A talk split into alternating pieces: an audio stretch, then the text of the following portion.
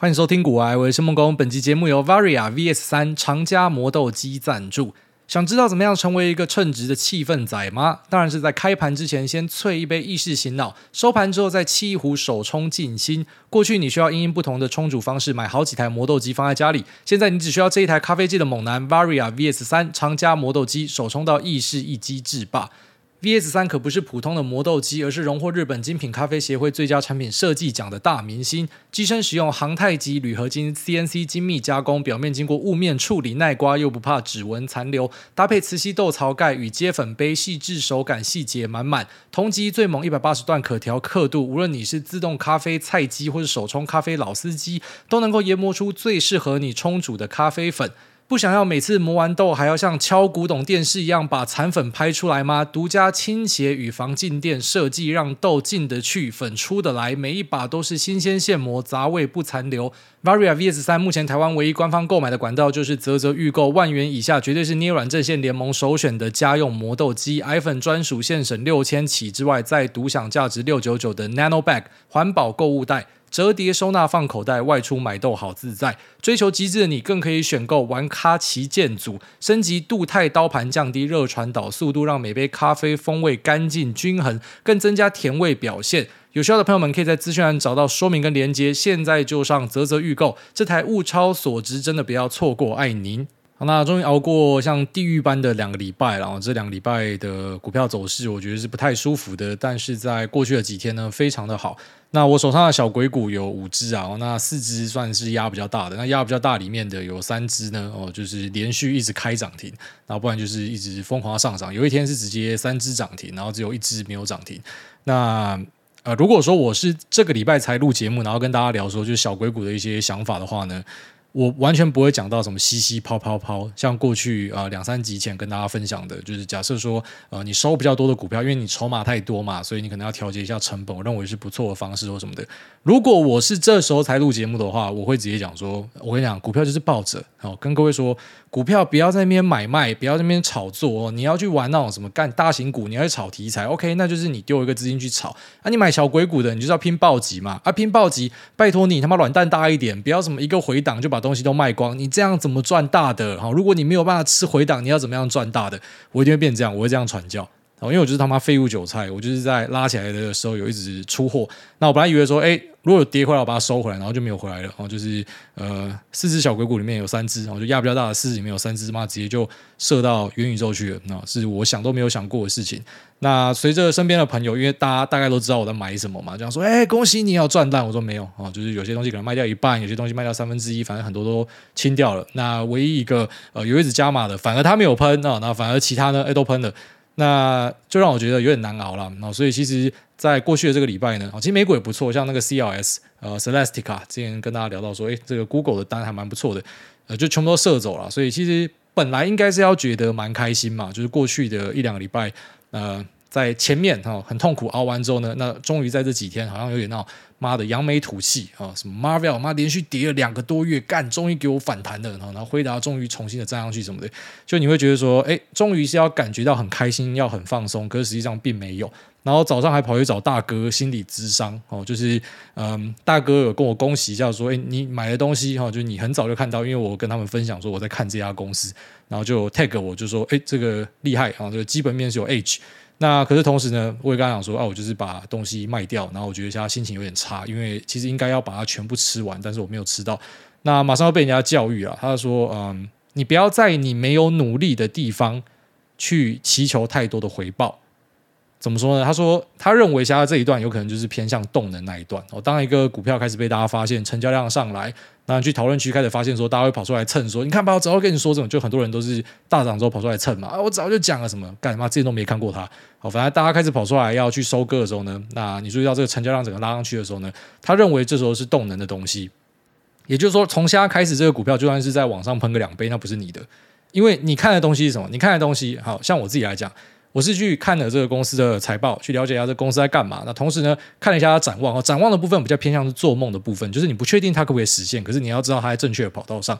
所以呢，你是以基本面为主啊，财务数字，然后再外加自己呃针对这个产业的一些了解，就是说它可能会复苏或者怎么样去下单的。那你觉得可以涨多少？哦，所以你就会根据这样去做下单嘛。那可是随着股价在做动之后呢，你开始减码，那是不是代表说你认为这个地方差不多了？所以这前后逻辑其实是一样的，也就是说你的买进跟你的减码，你选择要买多少，然后你选择这时候要减多少，或者你选择要全出 whatever，它其实是一套逻辑的东西。那这个呢是你训练已久的东西，所以这个赚钱是合理的。那如果后面再继续往上喷，当热度很高的时候，认为这是动能的领域，就是开始是那一些可能他花很多时间在研究动能，在研究股市过去的 pattern，或者说筹码的变化，是这些人的东西，你不要去谈这个。好，因为像大哥今天会跟我提这个，就是因为呃，过去我跟他讲过另外一只标的哦，另外一只标的就是哎，今天又在锁一根涨停。他说之前这个呃涨停呢，哦，就是他的策略有看到，那可能有去帮忙敲一下，我也不确定人家有没有敲啦，反正就是说，哎，他的策略有有找到，有点像是哎跟你讲一下说，哎，你这只标的呃，因为够强势，然后所以被看到，哦，我就跟他说我卖掉了，然后我觉得很难过，很懊悔，然后于是就有后面的这个呃讲述了，哈，就是我每次都非常感谢，其实我觉得我长辈缘还蛮不错的，就是有蛮多。呃，人都愿意教我东西，真的是觉得非常难得。那他讲完之后，我觉得很合理啊，就是说这个地方就是他们开始进来竞争的地方嘛，可能是嗯、一个这个股市开始呈现右上的一个呃位置，那开始呢很多动能派或是一些筹码派、锁涨停派他们进来竞争的地方，这个地方其实往往它不一定跟基本面还有强烈的关系。那如果还有关系的话，你也不会卖掉吧，对吧？就如果说你其实你算出来的数字是你觉得它应该要到某一个位置，那它只是用涨停的方式冲上去，那你也不会在过程中就把它卖掉啊。那你就是觉得说，哎，这个地方可能差不多，你才会把它卖掉。所以你那个进出逻辑，就是你这样做其实是对的。那后面涨的，你是不是会觉得不舒服？那是因为你贪心了，就是你去想要赚不属于你的东西。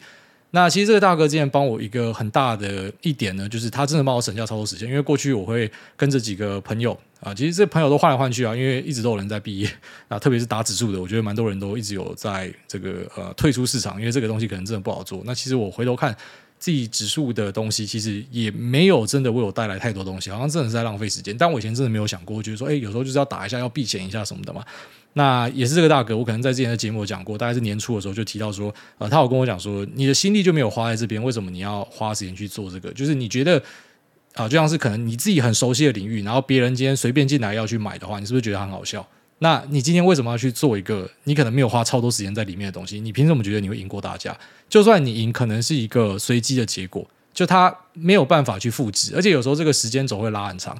就是你以为说，如果你不适合，你会马上就发现，不一定。有时候可能是你做了五年之后，那你一次爆炸死掉，那你才发现说，其实这根本不是你该做的东西。只是你很幸运，你活了五年，但这个东西其实不是你的东西。那所以我觉得，呃，跟他聊完之后，我心里有好很多。因为其实，在过去一段时间，我觉得。很有趣的地方就是，有时候这个股票跌的时候，你心情会受影响，不太好嘛。但现在都不会影响到生活了，就是你不会真的很忧郁或什么的，你就只是哦，觉得今天闷闷的哦，今天呃盘不好或什么的。那可是呢，没有想到的是，就是当盘很好的时候，有时候你也会觉得很闷哦。这是很有趣的地方，就是哎，跌你不高兴，涨你也不高兴，因为你总是觉得自己哪里没有做好。那其实跟他聊完之后，我觉得就比较踏实一点，因为我自己看的东西，其实就是这一段哈，我可能蛮有信心可以掌握到。当然，它都是有胜率的问题，可至少就是你掌握得到的东西啊。就算你输钱，你也知道为什么你输钱。那可是后面那个，就你是贪，你就是觉得说，哎，为什么不是你？那其实跟你去看人家开什么精彩五三九那个数字开出来说，干为什么不是我一样？就是妈，那希望说你会赛道嘛，你会呃这个买进的某只股票被人家隔日冲挑上，然后连续锁嘛，你当然希望这样子嘛，但是。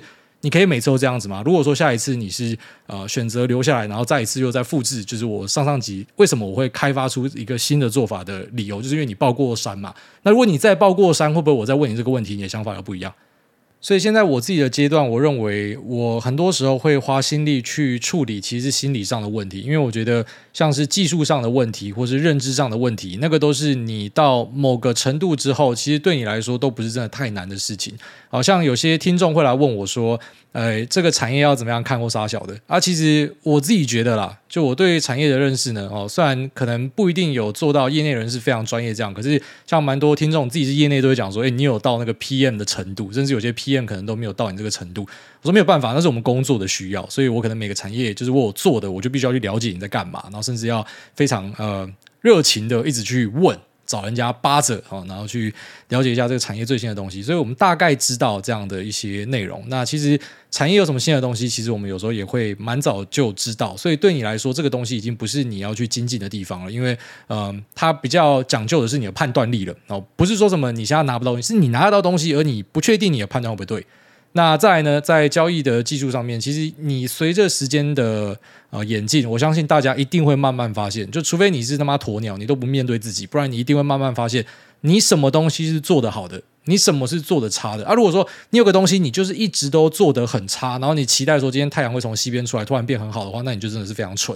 所以你一定会慢慢找到，就是诶哪些方法可能至少你在上面赢钱的机会是比较高一点的，然后它是呃让你睡得好的。其实睡得好真的非常重要，这个是被很多人低估了哦。你可能做一些方法，然后你都是睡不好。其实往往当你睡不好的时候，那是一个身体给你的警讯哦，就是这个东西可能是不适合你的。你可能还没死而已啊，就是你有朝一日可能会死掉。因为我有时候觉得那个身体的直觉蛮变态跟神奇的，就是当你今天做一个怪怪的事情，呃，你自己觉得怪怪，或是你今天可能你下公车，然后你突然觉得今天走回家的路上怪怪的。当你觉得怪怪的时候，就离开那个地方。你要相信你的直觉，我真的觉得要相信直觉，因为直觉有时候它是反应太快了，它。动的比你的脑袋还快，就是你的脑袋还没有意会过来说是发生什么事情，可是你可能闻到了当下的一个味道，或者说感受到当下的一个啊、肌肉的记忆，你就觉得说不舒服，代表这个东西其实你已经体验过，只是你暂时想不起来。所以呢，当你觉得可能睡不着的时候，这东西就不是太好，那你一定会慢慢就找到自己的一些方法。所以，嗯、有时候会注意到一些新来的听众，就蛮可爱的哦。就是我们其实一直都有新来的听众，就知道说这个韭菜生生不息了哈。那呃，有些听众就会讲说啊，我不要听你谈心，我要听你讲这个股票，我喜欢听你讲股票。兄弟们，你们真的太菜了！就是我觉得讲股票这东西，每个人都会讲，真的就是讲产业讲什么，你你终究都找到一堆人会讲这个东西。可是呃，去分享心态的东西，那有时候是自己的血跟泪磨出来的东西。那有时候这心态的东西听起来像是啊，就闲聊而已。可是像我自己就蛮喜欢去听一些啊、呃、大哥、一些猛男他们对于这个心态的一些分享。哦有时候他们讲这些东西，我真的觉得哇靠，跟被电到一样。那但有时候也不要太自溺，因为有时候你可能会很专注于说，你听到某个猛男跟你讲的东西，然后说啊，心有戚戚焉，原来他跟我遇过一样的事情。但其实你要的不是取暖，你要的不是说啊，人家也遇过，所以啊，我觉得我这样子安心很多。那个是次要的，就你要的东西是啊，人家是怎么样解决这个问题，然后他现在的心态是怎么样？我觉得呃，成为一个。强者或者说猛男的路上呢，就是不停的去模仿别人哦，你去学一点人家好的地方，你把一些不好的东西给删掉，这是我一直以来在做的事情啊。那当然有时候会想要跳脱框架去开发一点自己的东西。其实老实讲，像我呃过去两集跟大家说，那个小鬼谷今年绩效不好嘛，就二十趴以下嘛。可是你有想到就是在。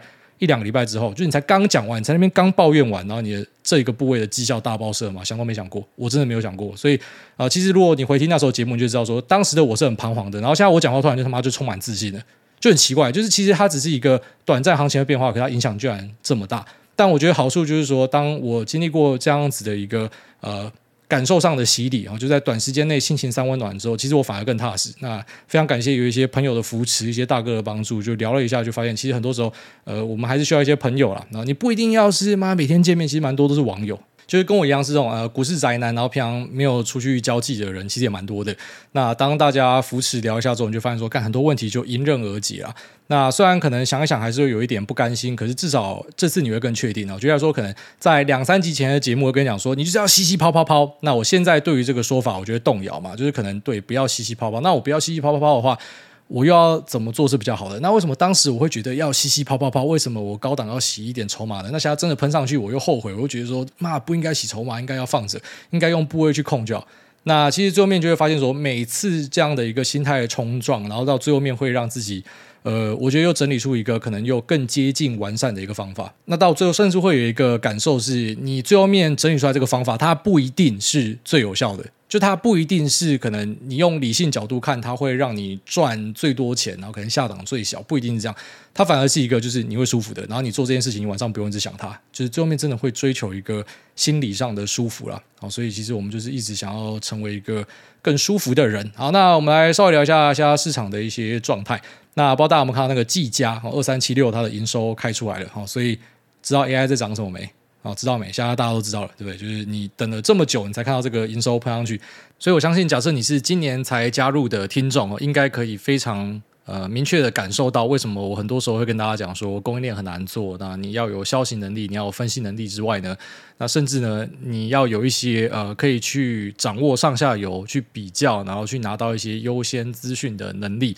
那全部整合在一起呢，才可能为你带来优势。因为你看股价喷了半天，那等到营收出来的时候，哦真正这个最高的营收，可能还没有开出来哦，但是开始开出一个很强的年增的时候呢，这股价已经不知道他妈涨几倍了。那等到这个 EPS 开始进来的时候呢，按照惯例啦，股价已经涨完了。好，你等到 EPS 进来，股价已经结束了。那你等到营收进来呢，股价可能正在山顶或是通往山顶的路。那你看到这个数字呢，你想说，哎，财务改善了，我要去买，啊，可能就被套在山顶了。这就是台股供应链跟美股品牌有时候做起来会感觉很相反的一个主因呐。就台股这边呢，我真的觉得要花更多的心力去做分析。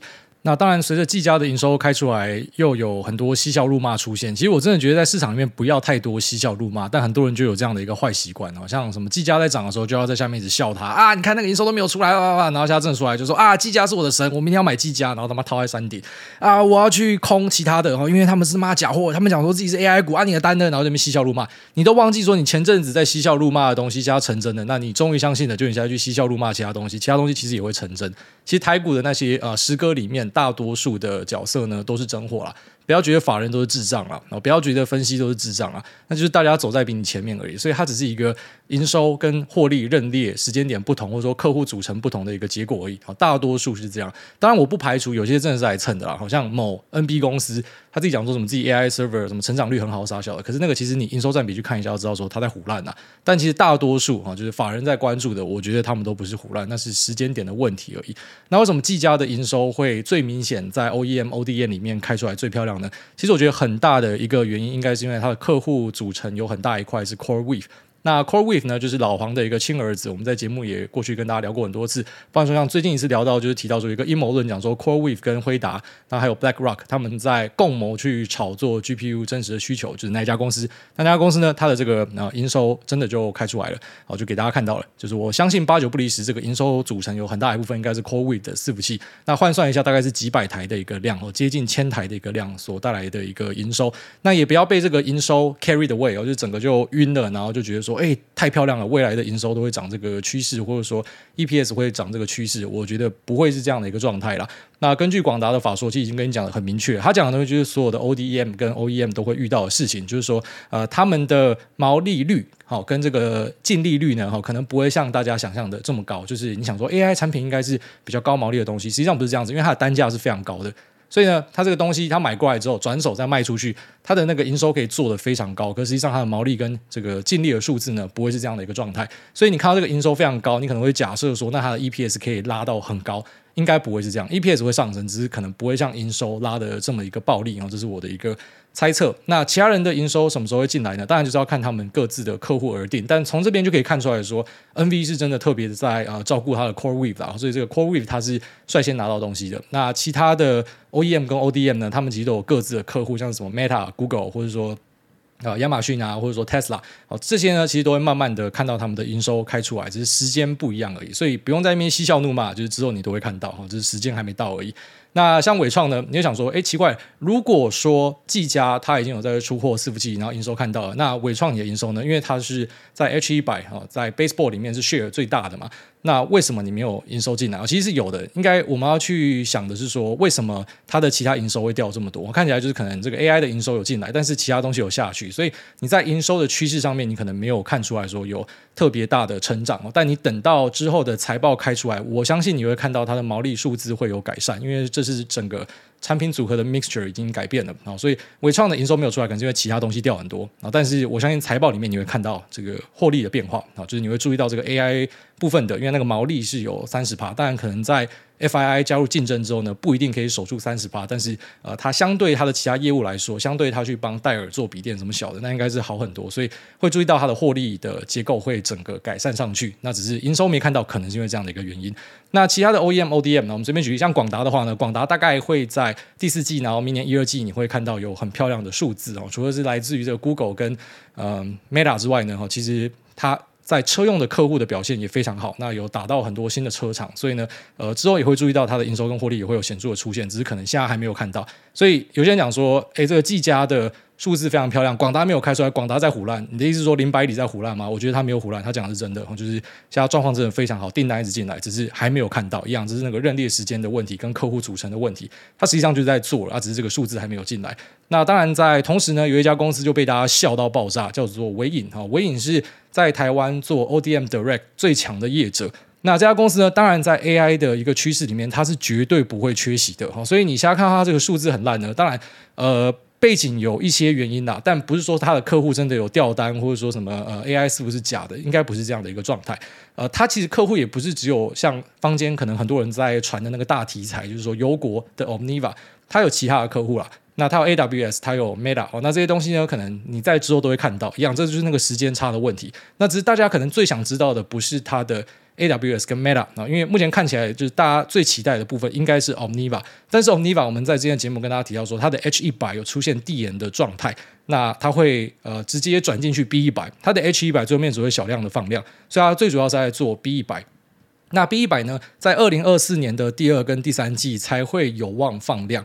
那我们讲放量的意思是说，在 T S N 这边，它把呃这个晶片割出来之后呢，interposer 和上封装之后，然后出货给像是纬创跟 FII，然后去做成 module，哦，module 应该是全部都在 FII 这边做。那伟创有机会打进去，那反而到下一段就到 baseball 这边呢，是呃 FII 它会去抢伟创的市场，所以这两家就是在做这个最前端的呃 module 跟 baseball。那这两家做完之后呢，才会到下游的。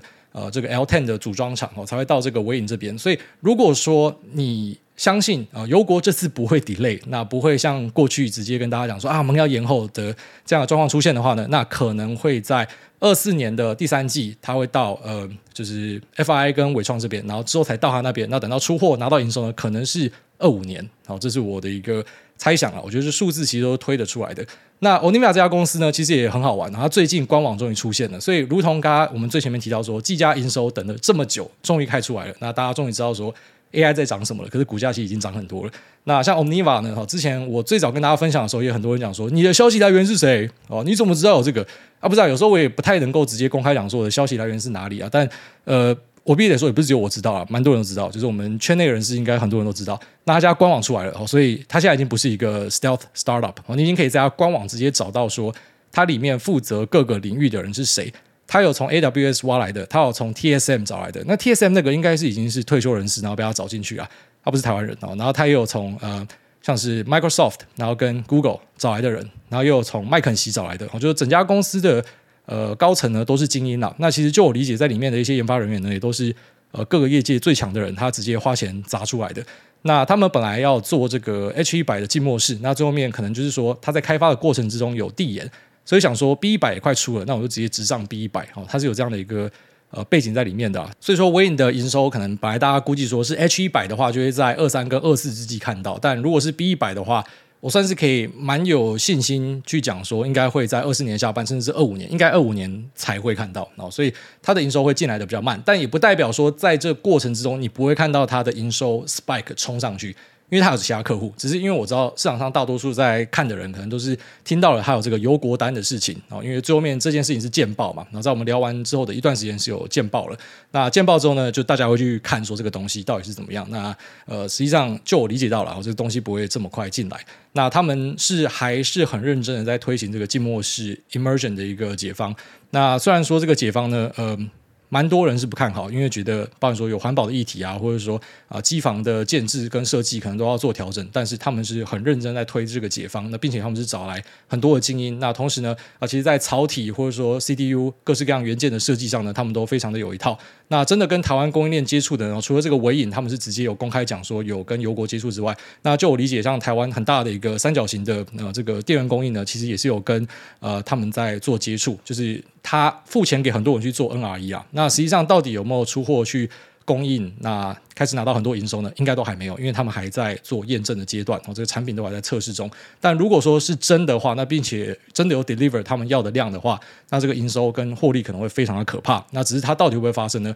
不知道，因为这个事情是很多从业人员或者说像我们这个股票圈的人士呢，我们都没有看过的事情。就突然有一个富豪跑出来，然后他就砸一堆钱，那决定要去搞一个呃。这个 cutting edge 最前端的资料中心，那用的方法是一个呃，可能还在验证中的方法，它硬推上去，它直接用钱砸出来。那我觉得这个东西还是有一定程度的风险。为什么会这样说？其实不是说他钱砸不出来，而是说这个老板的个性。而这个老板他本来是要挖矿，他其实那个公司背景就像我们是呃跟大家聊到 CoreWave 的那几次呢，都有提到说他是本来要挖矿，那呃这个挖矿的东西呢，可能后来发现说没有办法继续推下去了，所以转型去做 AI 伺服器，因为反正本身都是用到 GPU 嘛。那像这个 Omniva 其实本来也是想要挖矿，就我理解是这样子。那只是后面呢，然后这个挖矿的东西因为整个已经凉掉了，所以他们就呃转向，因为他有一堆钱嘛，所以就砸去做 AI 伺服器。那他有没有可能 AI 伺服器做一做，突然觉得呃凉掉了啊？这个 AI 伺服器的算力供过于求，短时间内好，那所以呢，我干脆去射火箭好了，干脆去跟进 Blue Origin 或者我去跟进 SpaceX 好了，有没有可能这样的机会？我是觉得有可能啊，因为有钱人在想什么，我真的不知道。因为有钱是真的可以横行霸道，他想干嘛就干嘛。所以我还是会觉得说，这样的订单它是有一定程度的风险，但是你要说它完全是假的。官网出现哦，之前我在跟大家分享的时候，很多人会讲说，你你那个是不是假消息啊？是不是呃怎么怎么？因为你看不到，你查不到，你 Google 也都不知道。但你现在你已经查到这家公司了，那你进去，他们是直接把高管挂出来。那你点进去，他们呃高管的名字去 Google 搜寻，也找得到他们的 LinkedIn 哦。所以你知道说都是。真的在那边上班，在那边工作的人啊，那根据我们自己的 source 去 check，当然我们都已经知道他们是啊，确实是有有找了很多的公司，而且不只是大公司。他们最强的是，因为他们找了很多业界的猛男，所以他们很多的零件就是直接去找那种很 nic niche 的呃小公司，然后自己去设计，然后开发出一个 solution。其实那整套都算是他自己的东西。但是根据我对台湾供应链尿性的理解啦，啊，我觉得如果说最后面这个 immersion 的解方真的有做起来的话。因为台湾人很强，就是说他们可能会把这个东西抄起来。哦，当然讲抄起来可能不好听啊，就是啊效仿学习。我大概知道你怎么样做的，然后我去闪过你的专利，然后去复制一个呃差不多的东西。那这套东西呢，假设呃最后面这个欧盟，因为他们现在正在搞这个呃冷却液的一个。呃，氟化液是不是要可能要禁用的一个法案？虽然是超奇怪，因为是真的禁用下去，它影响太大了。它不是只有在呃冷却这部分用到，像是半导体制程也会用到。但如果说最后面这一个是有过的话，因为其实是有在游说的，是有团体在游说，就是讲说，哎，这东西其实必须的，它其实没有像你想的这么可怕。你可以去禁用一些氟化物，可是不是说呃这个所有的东西都必须要被禁用。那因为有些东西可能它实际上对人体是没有害的，对它可能是难以分解，但是我们可能有一些方法可以去回收它，就是看他们怎么样去做沟通啦。那如果说最后面是有放行的话，就是欧美这边假设对呃氟化一产品它没有这么的恐惧的话，说不定这个解方哈，就是台湾的那些供应链在跟这些油国做的，就算油国最后面他可能老板就不知道就就突然间回心转意要做别的事情，虽然我觉得几率很低啊，但假设真的发生的话，那这套解方其实是可以拿去给其他人用的。所以我觉得无论如何，一个大财主跑出来，那砸一堆钱挖了一堆最顶尖的人，那呃。直上最顶尖的配备，预算都没在屌，然后开发出一套东西，他无论如何他已经对这个世界造成贡献了。我是希望说他会成功。要成功的话，我们真的可以看到很屌的东西。但如果他没有成功的话呢？那我相信，呃，现在大家在练功的东西，包含说可能台湾的一些伺服器供应链哦，在帮他们测东西，因为人家付 NRE 给你在测试的，其实大家都会学到很多的这个 know how 啦。那这些东西可能在后面都可以去使用。所以呢，像纬颖油国的部分呢，就可以直接算是蛮确定的跟大家讲说，你可能会在更后面才会看到。那在过程之中，假设有冲起来的，就不会是油国，会是其他人。好，所以呃，你要去了解，就是供应链有很多这样子的一些 know how 跟环节，那可能跟大家大家想象的不太一样，就是你以为说你看到营收就是每个人都要进来，不是这样子的，真的没有这么简单。所以如果说呃你看了技嘉这个案例，然后你搞不清楚状况，你还去笑其他人的，那你就再一次会再被呃打脸。然后其实这个市场它真的是一个，有时候像我自己觉得说我已经掌握了蛮多东西了，但最后面还是会很惊讶的发现说，可能有些东西我是走在人家后面，可能呃第二 tier 甚至第三 tier 这样的一个状态。那其实我在做的事情有点像是帮大家去弭平这样的一个差距。只是你说弭平这样的一个呃认知差距，对一般散户有很大的帮助吗？我也不确定啊。因为其实当我跟你讲的时候，其实我会想象说，那市场大家都知道，但有时候又很意外，就是这些东西其实我们都已经讲到，不要再讲了。像油国什么，这都是一直在提的东西，或者说啊、呃，这个 AI 伺服器的营收后面又进来，之后一直提提到不要再提了。但是你会发现在很多讨论区，其实真的超多人都不知道到底发生什么事情。所以你以为说你听了一个这个 podcast 啊，它已经是、呃，在可能台湾的这个投资或者说整体的 podcast 排行，就每集就上第一嘛？哎，那么多人听，那一定大家都知道。就你很意外发现说，干还是超多人不知道。但呃，至少你可以欣慰的一点就是说，好，假设你发现你跟我距离是蛮大的，就是我跟你讲的时候，这个东西，但我可能前面就已经知道，然后我等到一段时间，我觉得 OK 了，我跟大家分享。你如果发现说这个距离你都很难追上的话，其实要好好去思考一下那。你到底要拿什么东西去跟市场上的人竞争？哦，因为像我自己，我觉得，呃，我自己的很多掌握程度已经在蛮前面了，但是有时候我都还是很惊讶的发现，说原来知情人士这么多，所以呃，要找到一个适合自己的地方，那并且有优势，其实真的是一个不容易的事情啊。所以呃，像这次 AI 的案例呢，我觉得就是一个很好的这个呃案例讨论，就是大家可以很明确的知道说这个市场它可以多么的有效率，你亲眼看到，你才会知道它震撼的地方在哪啦。所以希望对大家帮助啊。稍微聊一下，就是整体的呃。这些公司的时程啊，他们营收的认列方式啊，那实际上它的 EPS 会不会开很高啊，以及呃客户的一些变化，我希望呃可以对大家有一点点这个不管是投资或者说呃认识一些公司的认知上的一些加强啦。那今天聊这边，我们就要进入 Q 的部分。第一位菜鸡想要变凤凰，他说做股票做到重归初心，这样好吗？问号。艾大安上次留言其实是受制于八行忘了写，于是发哥我有赚钱啦，谢谢挨大。最近被 AI 操到喷屎。所以我把宝可梦红蓝绿黄版重新破一次，当皮卡丘打赢劲敌最后一只时是蛮快乐的，于是重启了宝可梦大师之路，觉得当自己失败就是找回初心，但这样好吗？标的重新买了 GG 跟发哥，至少 GG 不会骗你。也想听挨大宝可梦的故事，又或者挨大是数码宝贝或是游戏王派的，推荐宝可梦珠子 DLC 给你，祝诺亚秋口能够像小智跟皮卡丘一起成长，夺得冠军。再祝挨大找到初心，和祝我妹宝可梦中心面试顺利。好，祝你妹面试顺利。那我是哪一派的呢？其实我是比较偏向呃宝可梦跟游戏王派，以前我们叫神奇宝贝啦，后来好像才改名叫宝可梦。那游戏王它最大的一个问题就是它规则太复杂，所以它弄成游戏比较难推行哦。那宝可梦就比较简单一点，所以它爆红是有理由的，因为它规则简单单纯。那再来讲说，回去重新买 GG 跟发哥，不知道什么感觉你会赢呢？因为其实，在过去的一年有一个神奇的现象，就是说，在美国这边是小型股很烂，然后大型股很强嘛，就是集中在几个大型股。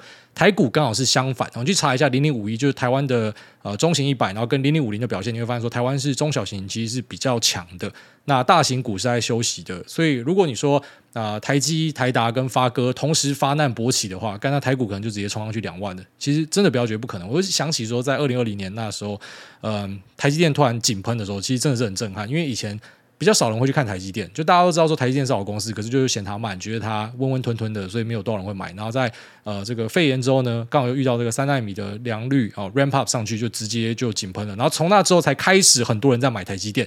以前其实大家最常说的一个说法就是说，干台湾人都不买台积电，然后现在就是啊哈，台湾人买一堆台积电套牢。你发现说这个媒体有时候在取笑台湾人，在捉弄台湾人也是很有趣啊。反正就是看图说故事嘛。那你说台积电跟发哥是不是好公司？我绝对相信他们是好公司啊，我绝对相信他们也是一个不错的投资标的啊。那只是可能就是大型股在台湾呃今年的表现就是比较软一点啊，那可能是有整个市场气氛的问题。那台积的部分呢，就是说。那它那个稼动率到明年上半都不会太好。那发哥的话呢，呃，手机的部分就是说，呃，库存有压下去，可是复苏应该不会像大家想的这么好。但一样，发哥我们在上集刚好有聊到说，它后面还是有一些故事啊。所以台湾的顶尖公司呢，当然我都不可能出来讲说它很烂啊，它很差什么，因为其实很多人就是呃跌的时候就要一直骂嘛，然后涨的时候就要一直说为什么不买，为什么不追。其实人性就是这样循环中了。但是我觉得有时候你有一个眼光可以去辨别什么东西是有价值的啊，可能价格不好，价格变化不好，但是它价值在哪？你。要有办法看得出来啦。那虽然有时候可能会套啊，有时候可能会会等一下，但其实如果说你可以识别价值的话，长期来说应该会有很大的帮助。我也还在修炼中呢。下面这个三观非常正，他说：“女人也该当兵吧？实在不懂为什么女人不用当兵诶、有些人该治疗一下公主病吧？想到有些女的不用当兵，讲风凉话的嘴脸，这样一拳灌下去，台湾就是有太多娇生惯养的公主了，以为男生让他们是应该，导致说话变得目中无人，看了就觉得很可怜。”这个应该是这个啊、想要求偶交配，然后卡了三年之类的，所以产生一点那种呃厌女的情节。不要这样子啊！就是我们呃男生，虽然我真的觉得在台湾的社会里面，男生承担的东西很多。我不知道讲说女生没有承担，很多人就讲二元化。我讲男生承担，他们讲说啊，我们女生也很辛苦，对，大家都很辛苦。其实活在这世上，每个人都很辛苦。那男生在台湾就是有一些压力啦，其实有些数据都可以直接给你看到嘛，就是可能啊、就是说车子是谁来买哦，房子是谁来买，是谁要砸最多钱去买，那都有那个比例可以看的啦。那我能够讲说，这可能是整个大环境的一个趋势，又或者是其实是大家内心对自己的一个趋势，你就觉得说我是男生，我就要扛下来，我就要存钱要去做这些东西。那女生呢，比较可以出去探索什么？那没有办法，其实我会讲说，很多时候去追求平等是很低能的事情，因为你本来就不可能做到齐头平等，因为男女的生理构造上不一样，本来就是有些东西是女生做比较好，有些东西是男生做比较好。但是其实呃，在这个社会上有一群 woke kids 然哦，就是那种觉醒青年，他们一直想要去把这样的一个呃差异。异化给米平，不然说他们去主张说什么运动比赛变性人可以去跑女生的比赛，那一开始大家都支持嘛，政治正确嘛，对不对？哈，那最后面就变成你发现其实你这样是在剥夺女生的一个权利。你你是在把女生的啊、一个特质给抹杀掉，因为你让一些男生他可能去做一些调整之后，他就是女生，所以呃这个是一个很大的问题。如果真的要吵的话，是吵不完的。那如果说你问我自己的意见，我们讲的是意见哦，我们不是讲说什么真理或啥讲，就是我觉得女生该不该当兵？我认为呃，如果要当兵的话，女生可以当兵，只是女生可能负责的东西会跟男生不太一样，因为真的是有一些这个呃体质上的差异啦。哦，当然你说女生要去跳炮操可不可以？我相信一定也可以。那只是他们生理上的一些限制，就会让他们可能做起来没有比男生好。那反之，有些部队的业务可能交给女生去做，他们可能比较。呃，但我们家讲出来，有些人会讲说刻板印象，所以我就故意不要讲。但是大家心中应该都有一个定见，就是男生跟女生还是有一些本质上的不同。那女生去做一些东西，我相信绝对做得比男生好。那反之，有些东西男生去做，就是天生男生的体型就比较大嘛，所以做一些东西可能也做得比女生好。所以很多时候去追求一些那种齐头式的平等，我会讲很白痴就是这样。但是我们社会上太多这种绝情啊，fucking woke kids，我真的很讨厌这种绝情仔。觉醒仔他们其实是在剥夺大家的权益啊！你不要以为说他站在你这边，他讲说什么世界一统什么，其实他们都是用很棒的语言跟这个很好的出发点，然后在做很毁灭性的事情。其实很多在世界上的坏事都是打着良善的旗号。好，大概是这样。下面这个蔬菜果树花卉都是园艺哦。陈进财还我钱，哎，当然陈进财年底要来毕校演讲，可以问他什么时候要还我钱吗？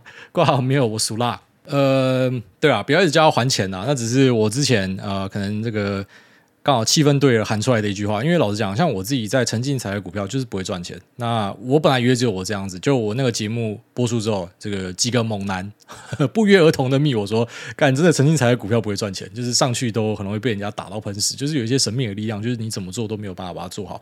但是也不是说他公司没有经营好，那公司是好公司啊，然后这个文茂啊、联茂啊，这绝对都是好公司啊，只是就是。不知道什么，就是很难做，可能就是一山还有一山高吧。有些东西就是属于深水区啊。下面这个。内设癌大，他说：“癌大安，请问能给大四了还母胎单身的小弟一些建议吗？以及试过的各种方法，从原本的内向阿宅变成了现在积极去社交的阳光男孩。身边的朋友都跟我说变了很多，但每次有人问起什么时候要介绍自己的女友给大家认识的时候，我就只能够尴尬的带过话题。如果癌大觉得我只是欠骂，拜托癌大大声的骂爆我，让我醒来。感谢爱你。不知道你这个就是干你啊，胎哥贵啊！谁会没事讲自己是阳光男孩啊？其实很多时候我们有一个这个说法是对的，就是你命中缺什么，你名字就叫什么。你少什么东西，你就一直喊那个东西。你你把自己称为阳光男孩，这是干超恶的，拜托不要这样子。你就是因为这样才没有办法交到女朋友，好不好？就是你如果是阳光男孩，是别人定义的，不是你自己讲的，真的。你你帅是别人讲的，不是你自己讲的。很多人都是自己讲啊，自己讲是很蠢的事情，所以你可能就是卡在这边。好，你从现在开始不要称自己是阳光男孩，但是你开始做一些可能比较阳光的事情，比较外向的事情，是有机会就会增加呃这个求偶的几率啦。不过有时候如果说做到太过头的话，其实大家都看得出来。所以我会建议，就是说你就是维持你的样子就好，因为我就是一个很不错的例子嘛。其实我很常会把自己当成是一个啊、对社会大众的一个勉励嘛。然后像我这种干又宅又废、个性差、长得又不帅，又不是说很高，也不是说最有钱，就是什么东西都是他妈非常平庸的一个肥宅。可是我还是有老婆，还是有小孩啦。然后老婆长得还可以啊，我小孩长得还可以啊，啊，我的这个生活还可以啊。所以就连我都有办法这样了，你们一定可以的。所以就是不要想太多，就是各式各样的个性，不管是内向外向。圆的、扁的、方的，你终究会找到啊！世界上人这么多啊，只是有时候就是你很急。当你很急的时候，你就是偏偏拿不到。我觉得这个世界很贱的一点就是，当你很急、你很想要的时候，你就是想得不可得啊。然后等到你再也不缺这个东西的时候，这个东西妈拼命的往你的脸上来。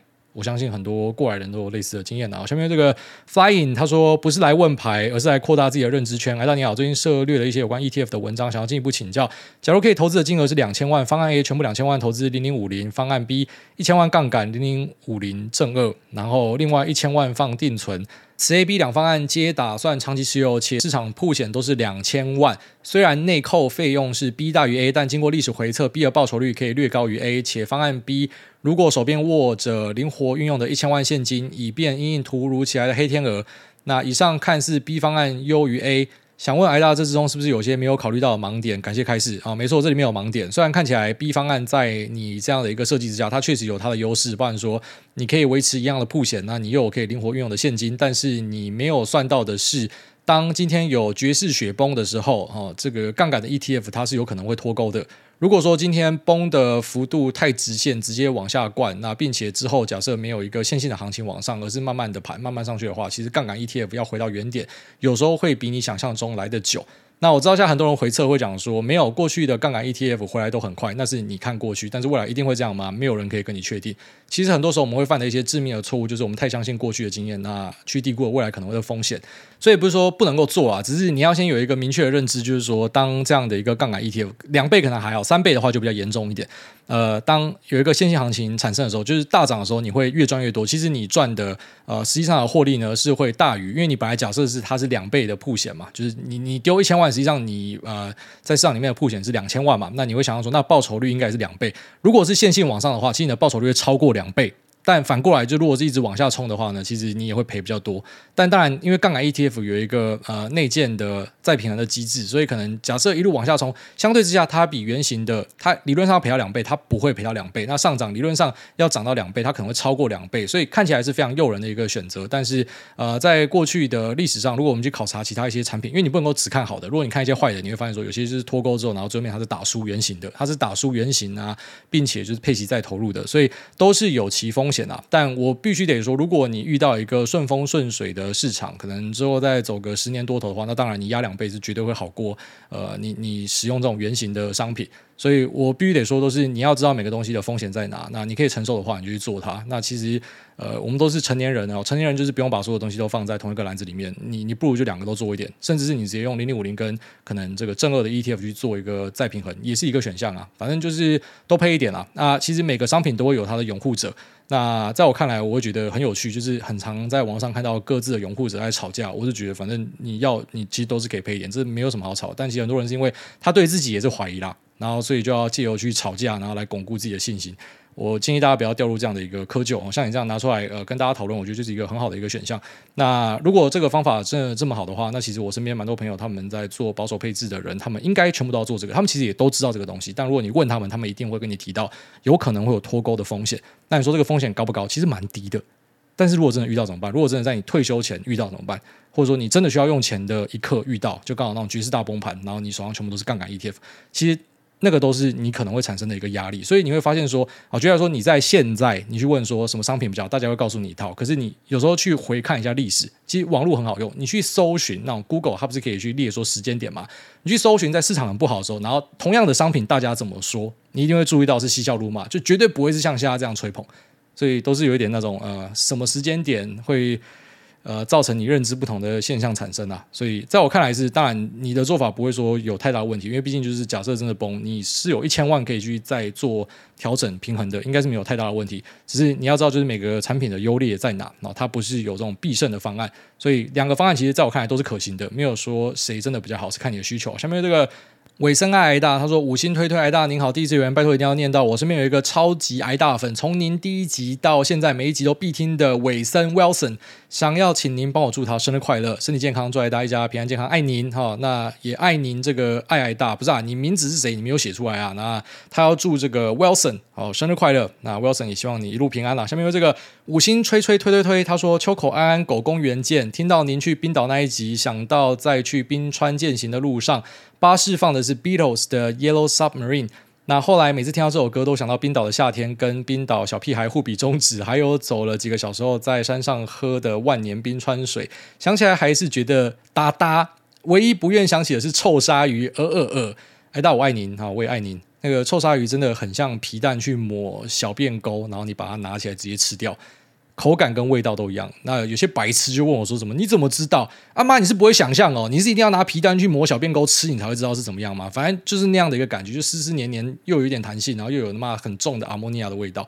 那对，就是一首歌，它是真的可以储存你的记忆。好像我冰岛的记忆呢，我就非常感谢我们的呃导游哈，就是有一段时间是我们要呃开去山里面要去走冰川，他开那种超大的怪兽四脚车。”是这样讲吗？反正就是超级大，那轮胎超肥一颗的，很酷的车子，然后载我们上去，然后他在车上就放那个 Way Down We Go，哦、Way Down We Go，哦哦哦，就是那个团呢啊，Callio 应该这样念吧？啊，他也是冰岛的一个团，我之前都不知道。那后来我就呃整趟旅行都在听他们的歌，那我就觉得他把冰岛的记忆都记录在这个歌曲里面了，所以我只要把歌放出来，我就会想到很多当下我在听这首歌的时候，我是看到什么样的风景。所以拿歌去记录一个场景，这是我会做的事情，没错，我觉得这是很棒的事。好，下面这个。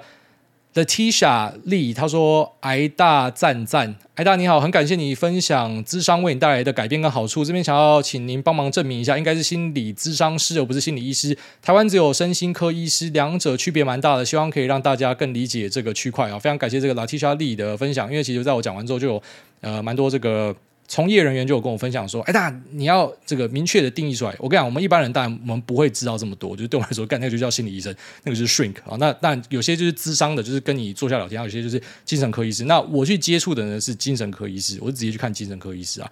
好，所以嗯，当然我相信可能两两者都会对你带来帮助啦。啊，只是呃，我看的是精神科医师。那跟他们聊完之后，我真的觉得呃。”最近几天特别有感觉，因为你好像把很多人生的谜题都解决掉了。哦，原来我那时候这样是因为。这样，而不是我想象的那样，而不是我真的是呃个性很差，或是我一直都没有办法把事情做好，或是我一直粗心。其实是干嘛？你脑袋可能是有一点问题哦。所以你解决很多问题之后，就过得很很自在啊。所以我觉得呃，对，不管是这个心理咨商师，那或者是身心科医师、精神科医师哦，就如果说嗯、大家是有需求的，有时候你觉得卡住了，你真的可以去试看看，因为对我来说，我觉得帮助非常大。我没有想过这个东西会对我来说帮助这么大，真的是想都没有想过。下面这个。乔涵妈，她说第一次留言希望被念到。哎，大你好，我有看元大报告研究个股，那请问您还推荐哪些券商报告吗？凯基吗？那如果想要研究个股，除了看券商报告，一般还有哪些管道呢？那此外，最近我看完《非市思考》这本书，想问哎大有用过 XQ 全球赢家执行量化交易策略吗？想问这种做法可行吗？胜率高吗？那最后希望祝竹东二宝爸 Hank。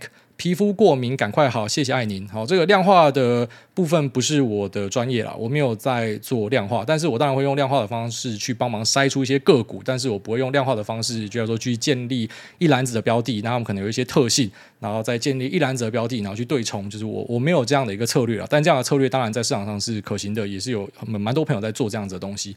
那再来讲说报告是要看哪一家的，其实呃，当然你就是多多益善啊，多看都有帮助啊。啊，只是呃，像这种销售报告呢，我觉得它是一个这个敲门砖入门啊，当然。不排除有时候可以看到那种非常精锐的东西，但其实呃蛮多可能它初步来说就是如果你是完全外行的，你看帮助非常大。但我觉得你真的要在市场里面获得优势去跟人家竞争的话，可能看这个是不够的。但它作为一个入门学习，我觉得是非常好的读物啦。然后就是各家的券商研究人其实都非常认真在写。那其实有时候会看到呃大家会开始文人相亲啊，就是投资业界的各种人在互相吐槽啊。其实老实讲，我自己当然也知道说呃投资里面的一些 memo 啊报告，它其实是有有分 tier 的，哪些是比较高端，哪些比较低端。只是我也不会讲说谁是。真的比较差，因为其实它对不同阶段的人都有帮助。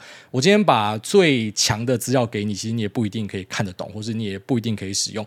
那其实我觉得，呃，券商的报告好处就是简单明了、制式化，那并且可以很快速的去了解很多东西。其实它对很多新手来讲是帮助很大。那即便你是老手的时候，还是会看一下，呃，券商他讲了什么样的东西。只是一般，呃，经验上就是券商讲的东西，他们蛮多都是，呃，就是说像大物圈的东西，我们早都知道，然后。他们下一步才拿出去写，那他们写了之后呢，可能当然市场热度就变高嘛，只是可能就是说距离底部就有距离了，所以以我们呃这种程度来说，也不是说程度真的特别高，但就可能相对一般人稍微高一点哦，那我们就会再往更深的地方去找，其实。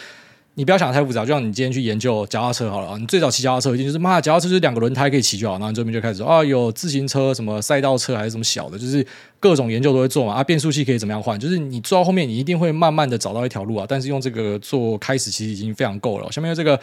屏东好热，他说五星吹捧留言测试一，希望第一次又被念到。最近债券狂跌，有财经专家分析美国很快就会降息，原因是因为政府部门没有办法长时间支付那么重的利息。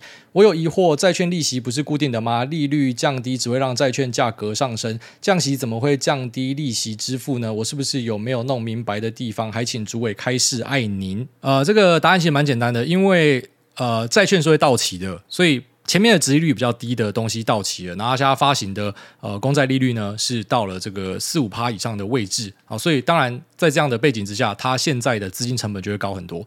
所以债券是一个带状的东西，它不是发一次就结束，它会一直有新的东西发出来。所以如果说今天我们维持高利率的环境之下，就代表说美国政府它的啊、这个资金成本哦，债务利息的这个压力呢，就会来到更大的一个地方。所以它确实是一个值得思考的东西啊，就是这个地方应该是没有办法撑太久，而且其实实质的通膨是有下去的，所以我还是觉得它就是要降了啦，啊，只是。撑得比大家想的久，不过其实本来大家都有这样的一个预想啊，毕竟 higher for longer 已经喊很久了嘛。那只是我觉得又比市场估的再久一点，但是应该终究是要下去的，确实是这样认同了。下面这个呃 k y r i m 他说，年轻的投资，哎呀，我是每集都听过，但第一次留言的，因为我年轻的时候遇到了坏坏李专，买了邮局保险，后来改基金，最后换美金保单，干 combo 哎，你全中哎是怎样？他说：“我真的蛮后悔这样浪费十年青春的。那请问可以建议一下年轻人想要存钱下，如果一个月三万分别投入零零八七八加零零五六零加零零五零，今天会不会很不一样？呃，会，只是当然在 ETF 的选择之上哈，我还是比较 old school 的派别，就是我认为你只要找市值型排列的 ETF 就好了。我知道你在各种短期你都会去找一些 ETF 来解释当下的环境，像今年就是很多人会拿零零五六讲说，你看吧，零零五六比零零五零好，因为零零五六里面有很。”很多的这个呃 AI ODM 嘛，就刚好被他吃到嘛。但实际上长期来看，我们会注意到说，市值型的真的是朴实无华且枯燥，然后打趴全部人。就长期来看是这样子。那当然，如果你想要配一点不同的 ETF，那都是你的选择。只是其实你可以用很简单、很暴力的方式，就直接去买。呃，像美国的话就是 VTIVO，那像台湾的话就是六二零八、零零五零，其实都是一个很简单去做呃长期储蓄跟投资的做法。然后因为你持有的东西就是台湾最强的这个五十大公司哈，那这五十大公司它本身就会在配息给你。那配息如果没有用到的，再投入进去就是复利的效果，马上就滚出来了，所以呃，它是适合大多数人的一个做法。那再念一个好了，他说：色色色色色色一二三变变。杠铃牙在文帽底下工作的薪水小偷，哎大安安，我是年纪轻轻就开始捏软的工程师，这个月要跟老婆办婚礼了，想要感谢我老婆阿星在结婚这三年包容我这个韭菜战士，陪我度过艰辛的三年，希望未来可以带着他还有宝贝儿子 Austin 过着幸福快乐的生活，也感谢爱大声音陪伴我们度过在国道上塞车的时光，爱您。说到这个，下礼拜又要放假了嘛，所以祝大家放假愉快。那记得上国道先上厕所，真的非常重要。那也祝这个，所以你们是先呃名义上结婚，然后有小孩，然后想要补办婚礼是吗？那祝你们的婚礼愉快顺利。那也祝这个阿星呢，好可以健康平安，小朋友乖乖长大，这是最重要的事情。敢说到这个，我也没有办婚礼，我有在想说是不是要补办一下婚礼，但是我老婆其实也好像很不想要婚礼啊。其实我也不想要婚礼，所以我们就一直没有办婚礼。所以还是有人是没有办婚礼的，在这边再跟大家分享一下，拜拜拜拜。